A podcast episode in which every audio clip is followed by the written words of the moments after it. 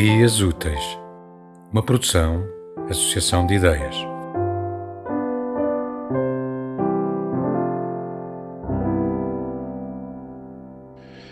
Mamila Pinatapai.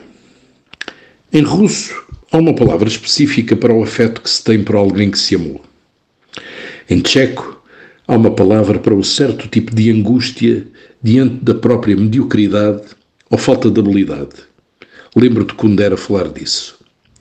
Na Escócia parece que há uma palavra para o tique do lábio superior que indica a antecipação da alegria. Em albanês há alegres 17 e 27 palavras, respectivamente, para sobrancelhas e bigodes. Em romeno há sei lá quantas que significam todas elas neve, mas cada uma para especificar um certo tipo de neve que por aqui ao sol marinheiro da língua portuguesa não distinguimos por desnecessidade.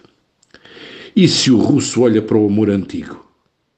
Veja bem, o japonês inventou uma palavra para um sentimento de pré-amor. Em Yagan, idioma indígena falado por um povo da Tierra del Fuego, Mamilapina Tapai, é aquele olhar trocado por duas pessoas quando ambas querem que a outra tome a iniciativa de fazer algo que ambas sabem que querem, mas. Mas. O que é a coisa menos a palavra? A palavra menos a língua. Isso que se percebe no repente e não tem esqueleto nem contorno para apoiar sua existência. Não existindo, pode ainda resistir?